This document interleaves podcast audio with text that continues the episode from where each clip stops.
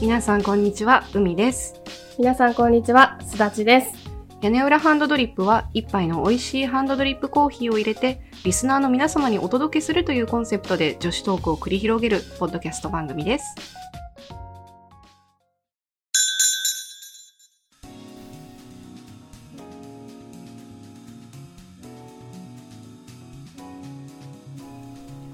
今日のテーマは？入院もろもろ？うん、もろもろ。もろもろいやすなっちゃん本当そう元気に今目の前にいてよかったよ。そう、ちょっと先週入院をしてまして、お疲れ様でした。ありがとうございました。で、ちょっとさ、うんいきなりだけど見てほしいんだけどさ、これやばくない？ちょっと気づかない全然気づかなかった。今すなっちゃんの腕を拝見してるんですけどこれは点滴かなんかなとかな？そう、これやばくない？めっちゃねうん。色がやばい。なんかね、これね、結構治ってきてて、あそうなの？これで？治ってきたの？そうなんだよ。なんかさ、ちょっと治ってくる前の写真が、撮ってたの？そう、これも記念に撮ろうと思って。だいぶだいぶだねそれでも。だいぶでしょ。しかも2箇所なんか途中で取れなくなっちゃったの？これがね、うん。治る前。うわまあでも治ってきてるのかって感じだけど。ー。結構広範囲にそう。なんて言うんだろうこれ。ああざじゃん。なんて言うんだろうこれ。青タンか、うん、内出血みたいになっちゃって。これがね、大変だったんですよ。マジか。これあの、みんなが引かなかったら、ツイッターに上げてーあげんの？これちょっとびっくりしちゃうかもしれない。ちょっとグロい、うん。グロい写いやいやいや真がね。だうん そう、ちょっと入院をして、まあ、手術を受けて、人生初手術を、あ本当。手術を受けて手きました。術って言いにくいよね。受けてきまして、まあなんかちょっと私も初体験で、いろいろと、あ、こうすればよかったなとか、うんうん。あとまあなんか、どういう手術を受けたのかっていうのが、特に女性には参考になるのかなって思思ったので、うん。ちょっと喋ってみようかなと、できる範囲で。そう差し支えない範囲で、ぜひまあなんかどこの手術をしたかというと、あのー右胸うん。の、なんて言ったらいいのかな、腫瘤簡単に言うと良性の腫瘍があって、まあ良性だから手術をする必要は、あのー絶対手術し、絶対手術しなきゃいけないっていうわけじゃないんだけど、まあちょっともろもろの状況が重なって手術しましょうって話になったので取ってきましたっていう感じです。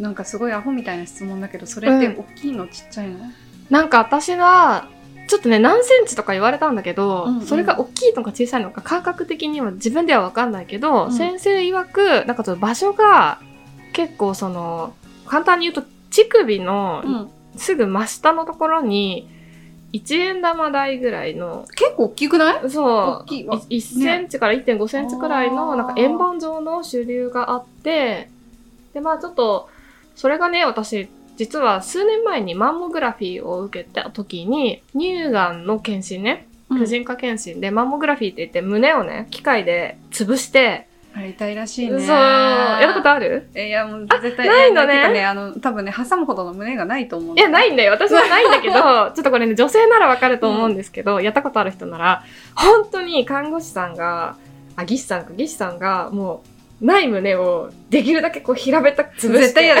絶対無理。あのお願いだからもっと素晴らしい技術開発してほしい。まあ、要するに写真を撮るために、うん。こう、胸を潰痛しい。て、平べったくして、機械で挟んで写真を撮るっていう、マンモグラフィーっていう検査があるのね。うん。で、それを、まあ、超痛いのよ。特にペチャパイのうん。ね。そう、貧乳族の我々にとってはね、うん。すっごい痛いの。うん。で、ただでさえ痛いマンモグラフィーで、乳首から血が出たんですよ。いやマジで ちょっとごめんね、ほんと、みんな気持ち悪くなったら、一旦休憩してもらっても大丈夫なんで。ビビるじゃん。うんでもそれで、なんか、検査、健康診断で受けたマンモグラフィーだったんだけど、健康診断的な、あの、なんていうの？あるじゃん。健康診断の結果みたいな紙をもらうんだけど、その紙には問題なしって書いてあったの。うんでも絶対問題あるじゃんと思って、うんうんあの自分で、えっと、ブレストクリニックってあの乳腺系のあの町医者に受診したところ、ちょっとこれは大きい病院で調べた方がいいかもねって言われて、紹介状もらって、ちょっと大きい乳腺外科のある病院で検査をしたんですね。なんか健康診断ってさうん。んなんだろうね見つかるものもあるんだけどうん。見つからなくて後でなんかやばい状況になって後で分かるっていうものが、おなんだろうあるよね。そうなんだよ。なんか、マンモとかも結局写真に写ったか写ってないかだけを多分健康診断では見てくれてて、ん、その検査の時になんか血が出たとかは、多分検査項目に含まれてないんだろうね。だから、うん、やってくれなかったから自分で判断していくしかなかった。いやでも行ってよかったよね。そう。んで、それでまあ、大きい病院に行っていろいろな検査をしたところ、うん最初 MRI を受けたのかな？うん MRI、あ、違うか、ちょ、ちょっとしてからだったのかなまあいいや、MRI をとりあえず受けたんですよ。そしたら、あの、湿潤性乳管がんの可能性ありって出ちゃって、めっちゃビビって、え、私乳がんなのみたいな感じになって、すごいドキドキしながら、あの、他の検査に進んだんだけど、生体検査って言って、あの、針を刺して、その主流の組織を取り出して検査するやつがあるのね。で、それを合計4回ぐらいやったのね。それも痛かったでしょ？これがね、めちゃくちゃ痛いんですよ。あこれ何が痛いかって、あの、麻酔が痛いの。ー麻酔が痛いの？そう。あの、実際に針刺すところがもう麻酔効いちゃってるから全然痛くないんだけど、麻酔を刺すときに、乳腺の真ん中の方に針をグッと刺して、麻酔をするのが、すっごい痛いのよ、これが。これがね、4回やったのは地獄でしたね。疲れ やばい。で、その4回とも悪性ではない、まあ、うん良性ですよっていう診断だったから、先生からも、まあちょっと MRI は悪性か良性かを明確に診断するのは、まあ、100%は難しいんだって。先生が言うにはね。で、生体検査の方が、まあ実際に組織を取り出して、あの、検査してるから、うんこっちの方が信頼性が高くて、で4回もやって4回とも良性だから、まあまず良性ですよって言ってもらったんだけど、うん。その後も、なんか出血が止まらなくて、そうだったんだ。そうなのよ。怖いね。なんかそのドクドクドクドク鮮血が出るとかではないんだけどじわっと、なんかちょっと薄い、薄い、なんていうのかな、怪我してさ、うんうんしばらく経つとちょっと薄い血みたいのが出るときない、うんうんああいう感じの出血が。続くみたいな。あの、1日経つと、下着にちょっとシミができてるぐらいなのがずーっと続いてて、うん。でこれちょっといい加減止めたいなっていうのと、うん。あと良性とはいえ、いつうん。どうなるかわからないよとも言われてたから、まあ、この際手術で取っちゃうってのはありなんですかって聞いたら、うん。ちょっとメスを入れることになるから、胸に、あの、ちょっと傷が残っちゃったりとか、あの、結構大きめの支流だから、取ると少し、まあ、陥没気味というか、形が悪くなっちゃったりとか、そういう理リスクがあるから、うん。良性の人には経過観察を進めてるんだけど、その本人の意思が強ければ手術もできますよって言ってもらって、でもなんか私の場合は、その見た目とかうん。形とかよりも安心を買いたいと思ったから、うんうんうん今回手術に踏み切ったっていう感じ。そうか。なんか怖いよね。その、うん今いくら良性だからといっていつうん。そうじゃなくなるか分かりませんよって、うん。あるだけで爆弾抱えてるようなもんじゃんねそうそう。ある意味。ちょっと言葉があれかもしれないけど、うん。なんかちょっとね、私もう先生の説明を聞いて自分で解釈して喋っちゃってるから、うん。もしかすると先生の言ってる真意じゃないことを今言っちゃってるかもしれないから、決して他の人に当てはめて、これを参考にああ陽性だから全部取るみたいなそういう話じゃないよっていうことだね、あまりこう、うん。素人の診断うんうん。はあんまり信用しない方がいいから、あくまで私のあの感想というか、うん。だと思って聞いてほしいんだけど、まあ、そういうこんな、そういう経緯で、あの、手術をすることに、まあ、なりましたと。そうでしたか。そう。で、まあ、ちょっと、冒頭で海にね、見てもらった、このグロい腕。2 箇所ってね、なかなかこれね、取れなくなっちゃったの途中で、実は、うんこれ点滴をね、うん手術の朝かな？手術の朝から点滴をして、うんで、午後に手術だったんだけど、うんなんか徐々に抗生剤とかを入れてって手術に行くって感じだったんだけど、あその点滴が合計で、えっと、1、2、3、4、5箇所ええ ?5 箇所針を刺したんですよ。2箇所じゃなかった。5箇所。5箇 そう。このね、なんか、ポチってなってるのがうんうんうん全部針の跡なんだけど、うわ。なんか全身麻酔をする手術だったから、全身麻酔を入れるための針が太いんだって。あ、そうなんだ。そう。で、太い針を刺したんだけど、う。ん。なんか最初刺したところが、あの、痛すぎて、どこだったかな？ここの辺かな？これが痛すぎて、うん。ちょっと痛いんですけど、みたいな感じで言ったら、細い針に変えられて、はいはいはいで。ここの細い針で刺したのよ。うんそしたら、えっと、麻酔科の先生から、細い針ダメだよって指摘が入ったらしくて、おすいません、ちょっと打ち直しますって言われて、で、次ここ刺したんうんうん。で、これも痛すぎて、あで、親指の付け根のところが、なんか、血管が見えてて刺しやすいからって言って、ここに刺したんだけど、この親指の付け根は神経が集中してるらしくてー、あ、そうなんだ。そう、なんかね、ここ刺せたんだけど、うん。あの、神経に触っちゃって、左手全体が痺れちゃって、あそうだったの。なんかでもこれ針の痛みというよりは、うん左手がもげるんじゃないかみたいな感じになっちゃって、で、ナースコール押しまくって、無理ですみたいな感じになって、そしたら麻酔科の先生が来てくれて、最後刺したのが、このね、肘の、うんなんていうの、裏側の。ところなんだけど、ここだけアボタンになってないの。本当だね。すごい綺麗じゃん。え、それ麻酔科の先生がやってくれたの？う。そう、これは先生がやってくれて、で、こっちは多分、あの、看護師さんがやってくれたんだけど、ちょっと、なんかさ、看護師さんをディスってるわけじゃないんだけど、うんちょっと麻酔科の先生すごすぎてさ、うんね。ちょっと感動だね。そうなのよ。看護師さんもね、やっぱりほら、うん慣れてたり、うん。ね、あるいは、その多分患者さんと相性が良くなかったりするんだろうね。多分なんか患者さんの腕、なんていうのこの腕の種類っつうか。そうだと思う。なんかね、まあいろいろ私も朝すごい早かったってのもあって、あ、多分ちょっと結果出てこないよね。そうそう、うん、わかる。朝早くやった時に全然できなかったのが、うんうんその手術直前に打ち替えたところが大丈夫だったから多分時間帯もあるのかなとか思うんだけど、で、何が言いたいかというとだよ、手術よりも点滴が痛かったあそうなの？そう。辛かった、そこ。ほんと辛かった。最悪。ねなんかもう、頑張った後が、後だよ、ほんと。そうなのよ。戦ってきた後だね、これ。そう。まあ、一つ言いたいことは、うん。一つ目は、手術よりも点滴が鬼門だぞっていう。そう、まあ、手術そのものはね、麻酔効いてるから、意識はある感じ。それとも、全身麻酔とかないか。そうそう、全然麻酔なくて。で、あとなんか、これも言われて結局大丈夫だったんだけど、うんあの、全身麻酔すると呼吸が止まるから、ああの人工呼吸器みたいなやつ、うんうんつけるつける。なんんか、入れるよね。うん。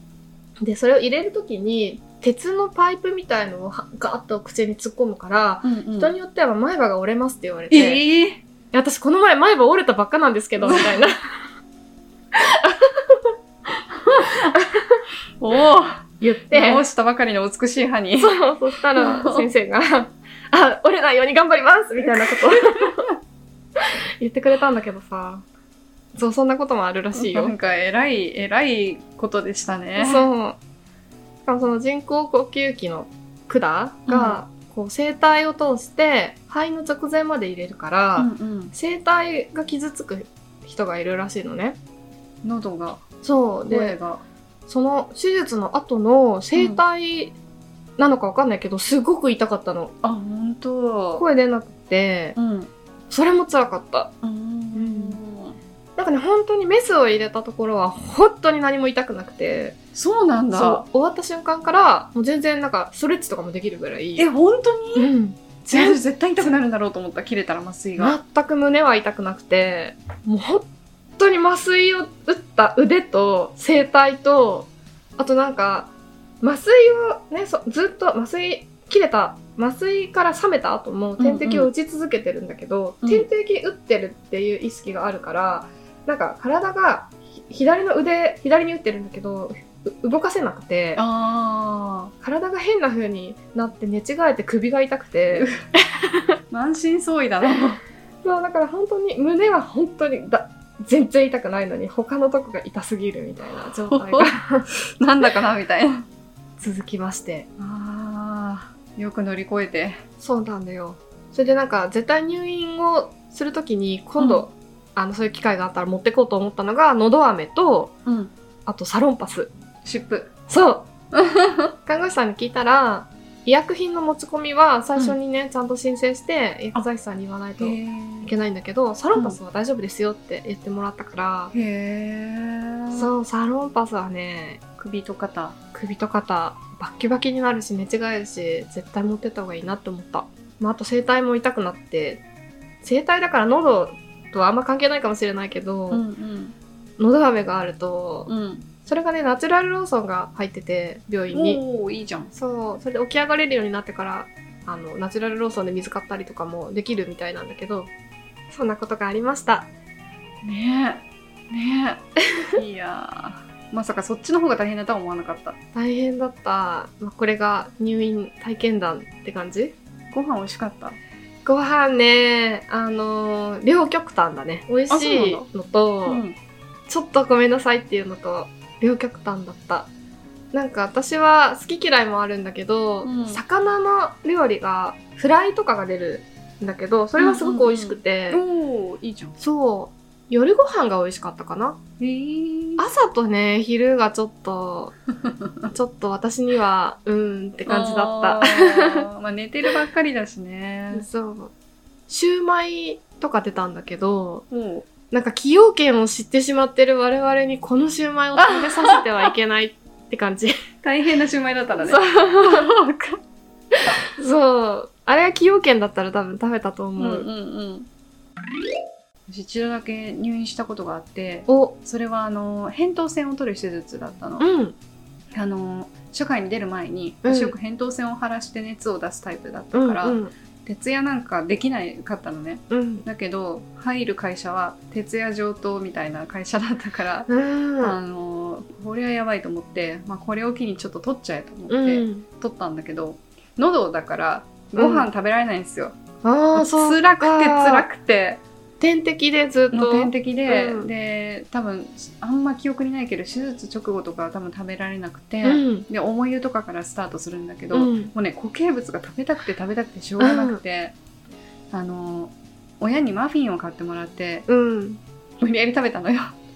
喉痛くてえー痛くて、痛いよね。痛いんだけどみたいな、えだってうん、私管突っ込んだだけでもうん。本当に痛かったから、もしメスとか入れてたら 本当に痛いんじゃないって思う。いやーやばかった。でももう歯磨きもしたいしもうボロボロだった。えそれ扁桃腺の手術ってさ口を開けてやるの？そうそうそう口をガーって開けてただもううん。これも全身麻酔で、うん。私も意識失ってるから、うん。何が起こったのかよくわかんうなんくて、うんそうって感じ。か、うん。すごい大変な経験をしてたんだね実は。まあでもほら何が悪くてやったってわけじゃなくて自分の意思でさ、まあ、扁桃腺なんかまあ取っても取んなくても正直。そっかそっか。いいから。でもまあ同じ感じかも私も。今回そのうんうん。すごい必要に迫られてっていう手術じゃなくて、うん。自分の意思でやった部分は大きいから、似てるかもね状況としては。うん。いやーでもなんかねやっぱりその胸とかうん。まあ私の友達なんかも膣のポリープを取ったことがあったりして、うん。そういう部分って割とね、うんなんだろう喉とかよりはなんかえななんだろうね。センシなセンシティブなのかデリケートなのかよくわかんないけど、うん。そうだね、なんかさ私今回まあ葛藤がなかったわけではなくて、うん。やっぱりメスを入れるということは形が崩れるし傷もぬ残るしどうしようかなとは思うわけよ。うん。やっぱ胸ってその別に誰かで構わず見せるものではないけど、うん。やっぱりなんとなく大丈夫かなって不安はあったりするじゃない、うんあるよね。でも結局健康の方が重要かなと思ってうん。もうエイヤでやっちゃったんだけど なんかさ私ちょっとこれね本当人の価値観の問題だから私の価値観を押し付けるのはあれかなって思いつつ思うのはなんかあんまり胸をね女性の象徴とか胸がの形が綺麗だから胸が大きいからみたいので女性の価値をこう測ったりする流れがあんまり良くないんじゃないかなって今回すごく思って。それはあるよね、やっぱりほら例えば乳がんになってしまった方って、うん。その摘出っていううんのかな、うん手術みたいなのを受けるのにやっぱものすごい抵抗がさ、そうだよね。なんか私実は自分の祖母がうん。乳がんを経験してて、みあー。右胸全摘してるのあよ。そっか。だから右胸がなくて、うん。で、ちっちゃい時からおばあちゃんの胸を、まあ、見てて、うんうん。それで慣れてたっていうのもあって、うんうん。あんまり抵抗感がなかったっていうのもあるんだよね。だけど、普通の女性で、あの、結構、胸で男性に評価された経験のあるような女性だったら、うん。胸にメスを入れたくないっていう心理で病気を進行させてしまってとかっていうのもあるかもしれないじゃない、うんうんうん。だからあんまりちょっと胸をね深刻化しない方がいい。確かに確かに。病気になりやすいと思うから。うんうんうんううんん。ね。だって今再建手術があるとはいえどれどれくらいのものなのかよく知らないけど、うん。元通りっていうわけにはねなかなかいかないし。ね。あと私ちっちゃいからあんまりよくわかんないんだけど、うん。大きい人ってやっぱりその重みがあるじゃない、うんうん。でなんかね片方なくなるとちょっとねバランスがなんか変になるんだって。あそうなんだ。って話を聞いたことがあって本当かどうかわかんないよ。わかんないけどだからそうだよね。下着に、うん。あのオあマージュ重みのーものを入れるっていう人の話を聞いたことがあって、なるほどね、うん。でもまあそれは結構理にかなってるかもしれない、ねだってさ巨乳は、巨乳とか言うと失礼だけど胸が大きい人は、うん。肩こりが激しいっていう話もよくうん聞くし、うんうん。ねありませんが何かみたいな。そうだから男性にはあんまり胸を深刻化して女性にプレッシャーを与えない方がいいんじゃないってね。私はね思ってしまったのと、うんうん。女性はなんかその見た目とかをあんまり気にせず健康第一でうん。やった方がいいと私は思うぞっていうのをね。いや本当だよね、うん。だって命失うよってことだもんね。そうそう。本当に。だし私ちょっと今回すごくライトな手術うん。その乳腺系の手術の中ではかなりライトな外科手術だったんだけどそれでもやっぱ大変だなって思うことがあったわけよ。うん。これを多分あの胸全摘とかで本当に乳がんと戦ってる人って相当あのストレスとかプレッシャーとかうん。戦ってるはずだから、なんかその手術の後がむしろなんだろうあの勲章じゃないけど、うんうんうん。なんかそれに耐えた人強って思うんだよねやっぱ。そうかもうメンタルもすごい強いし、うん。内側からほとばしる強さがあるような気がしてさ、うんうんうんむしろ称えたいなって。なんか、まあ、見てるわけじゃないけど実際に目にするわけじゃないけどその手術跡がむしろ美しいぐらいな感じにななってほしいなってちょっと思う。うんうんうん。うん。そうだね。だってほらなんだろう。こう胸に傷がつい前と違う状態になっちゃったっていう人のためにさ、うん。布とかほらなんかうんうん。かけたりするのもあったりして、温泉とかに行く時にうね、んうん。でもそんなもの必要ない。うんうん。そんなことを気にしなくていい社会だといいよね。そう、うん。まあ、本人が見せたくないとかでそういう布をうん。使えるっていうのも選択肢としてはありかもしれないけどね、うん。でも周りはねなんかジロジロ見たりとかはやっぱやめてあげてほしいし、そうだね。うん、なんかやっぱそこをねかわいそうとかよりもなんかすごいみたいな。ヒーロー。よく頑張ったみたいな。尊敬するみたいうんなうんうん。雰囲気を作った方がいいなっていう気は、うん。そうだね。なんか有名どころで言うとあれかな。アンジェリーナ・ジョリーとかがさ、うんうん。あのまだ自分はなうん。良性だけれども、うん。取っちゃうっていう確か判断をして、取っちゃったね。そう。なんかうん。彼女は胸も取っちゃったし、うんなんか子宮か卵巣かも取っちゃってたあよねそうなんだ。確かなんか結構お母さんの家系が、うんそういう婦人科系のがんで亡くなってる方が多いから、子供のために長生きしたくて全部取っちゃいましたみたいな感じだった気がする。なるほど。それはそれで個人の選択だから万人がそうするべきとは思わないけど、うんうんでもねなんか誰かのためにそれを乗り越えるってすごい強さだからねえ。アンジーはすげえ。アンジーっぽい。あ選択が。ねそう。うん、なんかもう十分自分の人生は生きたからあとは子供のためにみたいな感じで確かやってたはず。すごいね、うん。ちょっとそこまでは強くなれないけどでまあなんかそれでさ、うん。胸が胸に傷があるとか片方の胸がないとかで、うんうん。あの心が離れてしまうような男性あ、パートナそれーは、ね。そんなんね、やめた方がいい、う。んそんな男。やめた方ががいいね、まあ男じゃないかもしれないけど、うん。そんなパートナーやめた方がいい。うん。まあでも逆もしかりだよね。女性もさ、ね。男性の身体的な特徴で、うんうん。それが失われたら嫌いになるとかはちょっとね。確かに。うん、お互いあんまりこうルッキズムに傾倒しすぎないようにした方がうんうんいいんじゃないっていうそこまで思考が。巡らすような。ね、そう。ねえでも結構なんかさ話戻っちゃうんだけどさ、うん。なんかツイート見てると辛そうだったからさ、うんあのー頭痛だっけうん。ねなんか。胸から来るあれなのか何なんだろうって思ってたんだけどなんかね、ちょっと、入院してた時は、看護師さんに頭痛がひどいんですって言ったら、あの、全身麻酔の副作用で、薬剤の、そう、副作用で、頭痛とか吐き気とかを催す人が、まあ、言っていますよって言われて、あ、そうかって思ってて、で、ちょっと今考えると、もしかすると私の場合、カフェイン切れがあったのかもおー！長い間コーヒー飲んでませんみたいな。そう、わかんないけどね。うんうんうん。これは完全に私のあの憶測だけど、カフェインなくなったせいで頭痛がひどくなった可能性がちょっとあるなと思いまして。そうかそうかうん、入院前にカフェイン抜き生活をちょっとした方が良かったかな。あでもあれあれなの、うんなんか手術前はカフェイン取っちゃいけませんみたいなのあんの？いや、明確に言われてなかったんだけど、うんあの、トイレがね、私の場合、簡単な手術だったのもあって、うんうんあの、自分でトイレ行ってくださいってやつだったのね。はいはいはいあの、管を入れずに。うんだから、あんまりカフェイン取りすぎておしっこ行きたくなると、手術後起き上がれないから、あ大変なことになったら嫌あだなと思ってかそっかそ、っか水分を控えてたのよ。そうだったんだねでも点滴に入れるとさうん。私全然喉乾かなくなっちゃってあ、そうそう、ねね、乾かない。だから看護師さんに意識して水分取ってくださいって言われた覚えがあるうん。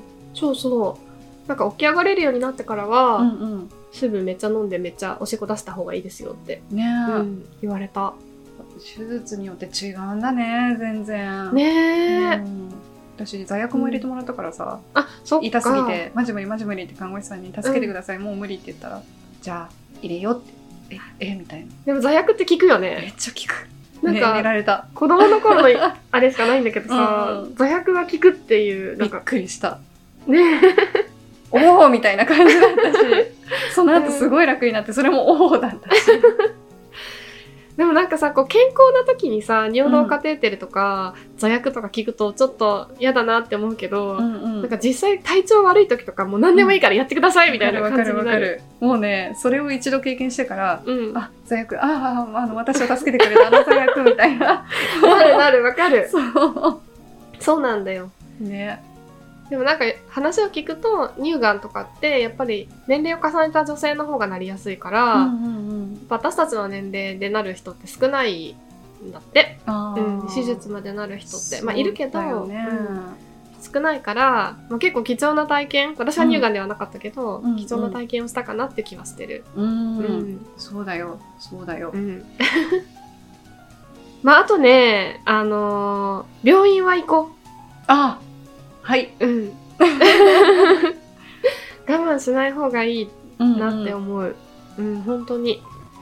なんか最近その胸は、あそのね、マンモで出血があった時からうん定期的に、まあ、検査も行ってるし、手術もしてもらったし、これからも行くつもりだし、うんだから胸については全然今心配がなくてさ、なんか、すごくね、あの安心感があると QOL 上がるから、あー。なるほど。うん、みんなも検査ちゃんと行こね。う。うん。あごめん一個気になることが、うん。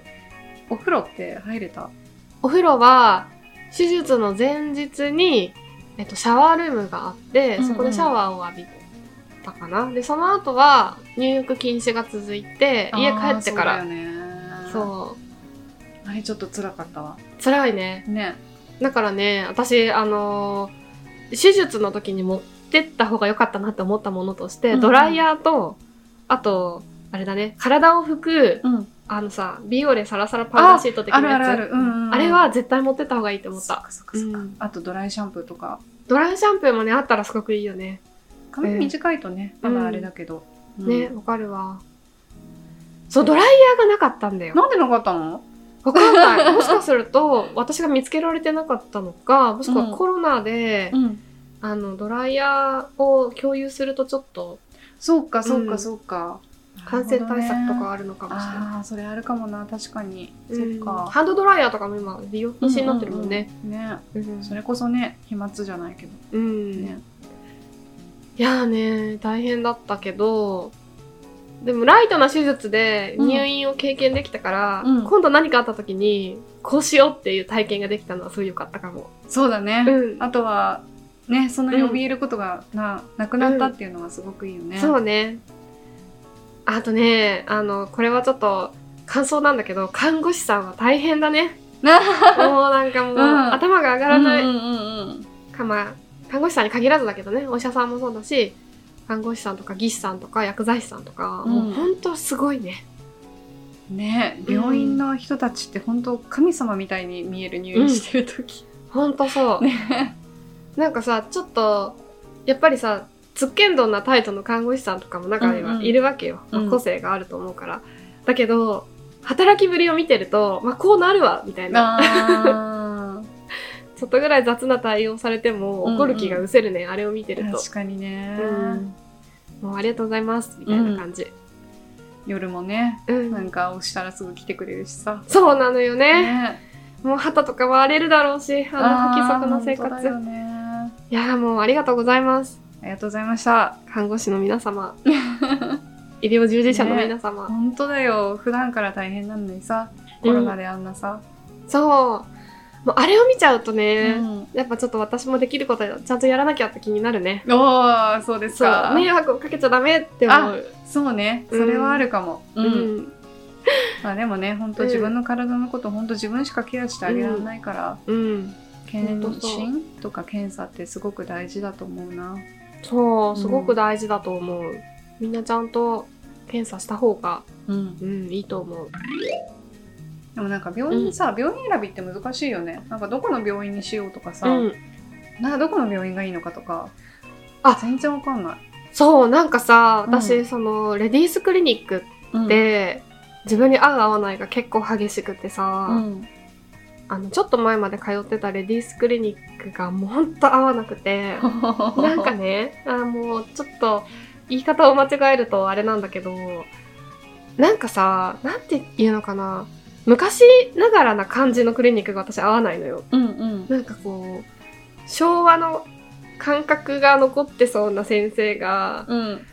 やってるクリニック。なるほど。最近あんまあでも私あんま病院行ってないからかな。あんまり出くわさない。珍しいね。うん、なんか、あのー端的に言うと、避妊用のピルなんて処方したくないみたいな感覚でやってそうな人。なんかおおは なんかそういう、いはいはいはい。そう。ピルって便利だよ。避妊とかじゃなくてすごく便利だよ。いや避妊も大事なんだけど、うん。なんかさ、結構婦人科系の、うん。あのーそう体調のか問題とかってさ、人によっていろいろ悩みも違うし、ね。症状も違うじゃない？そうだから逆に私男性の先生すごくうん。良くて、あ、わかるそれね、すっごい分かってさ、私、うん。女性の先生だと多分自分が経験してるから、うんうんうん。こういうもんでしょみたいな感じで、ね。そうそうそう。いや違うんですみたいな。そう、わかるわ、それ。ねなんか昔は男性の先生すごい抵抗があったんだけど、うんうんうん。なんか今回ね、乳腺の、あの、通ってる先生も男性のおじ,、まあ、おじちゃんなんだけど、はいはいはい。すっごい優しいの。そうもうかほんと優しくて、うんうんうん。なんかほんと寄り添ってくれるの。なるほどね。なんかね、やっぱ経験がない分、うん。こっちの気持ちを聞いてくれる感じがして、はいはいはいはい。先生大きい、本当に。ね、そう思う。すっごいお気に入りの先生が渋谷にいるんだけど、うん。おじいちゃん先生なので、うん。すごい信頼できるし、うん。あとそのクリニックにあの結構夜のお姉さんたちがいっぱい来るから、女の人の、なんだろうなんか変な目で見ないっていうか、うん。優しいんだなすごい、うんいい そうね。いう女の子たちを多分接してきてるから、うん。ね。いや、もうそういう先生がいいよ、ほんと。ねそう思う。うんなんかさ、婦人科系の先生に求めるものって、もちろん診断の正しさとか、うんそういうのもあるんだけど、やっぱ気持ちに寄り添ってくれることの方がさ、我々にとっては重要だったりするじゃん。なんかまあこれは人によるかもしれないけどそれは大変だったねって一言言ってくれるだけでも全然違うっていうか、わかる、ね。そうなんだなんよか。あそう思うんだねとかお医者さんとしては、こいつ何言ってんだバカだなとか思うかもしれないけど、うん。なんかこう わねかる。不安だからそう思っちゃうんだっていうところを分かってくれる人だといいよね。わかうる、ん。なんかさ、初心で行って、うんうん。あ、どうしました？って言って。こっちがここうこここういう悩みとかこういう症状があるんですけどって言った時に「あそうですかあじゃあとりあえず検査するんで乗って足広げてください」みたいなことを言うおばちゃんとかだとさ、はいはいはいはい。もっと話聞いてよみたいな感じになるよね。ねね見見た方がそれは分かりやすいかもしれないけどでもこういうこういう経緯があってさみたいな。ねえわかるわ ねほんとわかる。なんか昔通ってたレディースクリーンちょっと遠方の方にあるから今ちょっと通いにくくなっちゃったんだけど、そこは女性の先生だったんだけどすっごいいい先生でなんか乳がんとかもね乗り越えてる先生で、そのご自身が。そう子宮頸がんとかもかなりなんか体験経験があるみたいな先生だったのうん。その人はちょっと経験がありすぎてすごくいい先生だったあ なんか気持ちわかるみたいな感じのそっかそっかそっか。うんどっちがいいかわかんないけどなんかうん自分に合った先生を見つけたいよね確かに確かに。ほんとそれだよね。うんそれさえ見つければ。ほんとそう、ね。そう、だから一回行って、うん。合わなかったらやっぱりいいやってなるんじゃなくて、絶対いるからそういう先生って。うん。探した方がいいよね。うん。ちょっとめんどくさいけど、日々忙しいけど、うん、うん。ね。あとねセカンドオピニオン大事説もあるから。なんかいくつか行ける病院を持っとくと、うんうん本当はいいのかもってちょっと思う、んん。なるほどうね。ん。なんかそんなにコロコロ変えたら、カルテとかもねなんか大変になっちゃいそうだからあれだけど。うん。まあでも複数の目って大事だよね。複数の目大事だと思う。なんかうん。適当に適当な薬処方するお医者さんとかたまに困る。いる。困る。そういうの大丈夫かなとか、ううん。ん。やっぱ思うよね。なんか今回入院してすっごい感動したのが、あの入院前にね薬剤師さんが面談してくれて、うんうん。なんか私が飲んでる薬とかをうん。全部細かくヒアリングして、で入院中手術で起き上がれない時の薬の処方とかのあ処方というか服薬の計画とか立ててくれたんだけど、で私がちょっと忘れちゃってるお薬とかがあって、うんうん。最近飲んでないけど3ヶ月ぐらい前に飲んでましたみたいなお薬とかも私がいつも行ってる調剤薬局に電話してくれてえー、この患者さんなんですけど、うんうんうん。どういう薬をどういう症状でどういうタイミングで服薬してたか教えてくださいって全部調べてくれてわで入院中にこういう症状が出たらこっちでこういう薬を処方してこういう服薬計画で行くんでとかやってくれたのよ。ー。なるほどね。あプロだって思って、本当だね、うん。すごーい。もうどうかこの人のお給料が上がりますようにってあ 思ってた。ー薬剤師さんってすごいよね、うん。なんかドラマになってた石原さとみが出てた「アンサング・シンデレラ」うんうん、あお薬手帳もさちゃんとつけようって思う、ね、うん。本当だよね、ねなんかまださ我々若いから、うん。あんまりそんなすごい服薬してるとかじゃないじゃん,、ううん風邪ひいた時に飲むぐらいだからだけどねやっぱ年齢を重ねていくとどんどん必要になってくしうん。うん今でも何があるか分かんないからいきなりね。大きな病気になるとかもあるからちゃんとつけようって思ったよ。あ 健康の啓発会ですね。健康系 本当だよね。ねいやーでもこれは多分気持ちがフレッシュな時に話しといた方がいい気がする。まあ、女子はねうん、婦人科検診行こうね。そうそう。ん。男子はなんかあるかもしれないけど ちょっと私たちが分かんないっていう、う。そうだね、うん。男性って何なんだろう。なんかどっちかっていうとこうなんかうん。働き始めてうん、結構経つと割とこう脂肪が増えてくる方が多いイメージがあるので。コレステロールとかあとちょっと年齢層高めの方だと痛風とかもなんかあね。いらっしゃるよね。でも今多分ヘルスコンシャスな人たちが多いか。多い感じがね、うん。鍛えてたりとか走ってたりあーっていうのが確かに。なんか当然みたいなうん。人のが多そうな感じがするから、そうだね。ね、うん男性特有の病気って我々にはあんまり知識がない。ないね。ね。前立腺がん？あそういうものか。うーん。でもそれも結構なんか年をいってからな、ね上皇様とかね。今さふと思ったんだけどさ、女性は婦人科系のその乳がん乳,、うんうん。乳腺系とかあと子宮とか卵巣とかさ、うん。そういう系のもの体の不調があるしまあ一般的な PMS みたいなうん。やつもあるしもっと分かってみたいな風に男性に求めがちだけどさ。男性は行ってこないね。言ってこないね。大丈夫ですか皆さん？ねなんかないのか。あるんじゃないですすかみたいな。そうそうそうそう。あるのに言ってないのか、うん。あそれさ、我々は声高に叫ぶけど逆に相手のこと知らないって今ちょっと思っちゃった。ね、うん。大事だよね結構、うん。男の人だって乳がんあるし少ないけえど。そうなんあるあだるある。うん。そうか。そうそうそう。あるし、うんなんか辛い時だってあるけど、うん。なんか男だからとか言ってさそうだよね。あるじゃんまだそういう意識って、うんうん。なんか我慢するじゃないけどさ、うん。え男性我慢しなのく体の不調についても知りたいね。て ね。えちょっと小見町あたりで喋って ねねお二人さんなんかあります？みたいな、ねちょっと教えてくださいよ、うん、ね。そっかちょっとそれは私も勉強してみようかな。ということでちょっと別な疑問が生まれた。生まれたね。ね。ちょっと女子側の事情は我々が声高に叫ぶので、だ 男子側の事情もうん。ちょっと男性ポッドキャスターの皆さん喋ってみてください。ぜひぜひ聞いてみたいです。聞いてみたいです。お便りでもいいですよ。念押し。ね そうそう。屋根班にお便りを送ってくれてもいいんだぞ。ウェルカム。屋根はね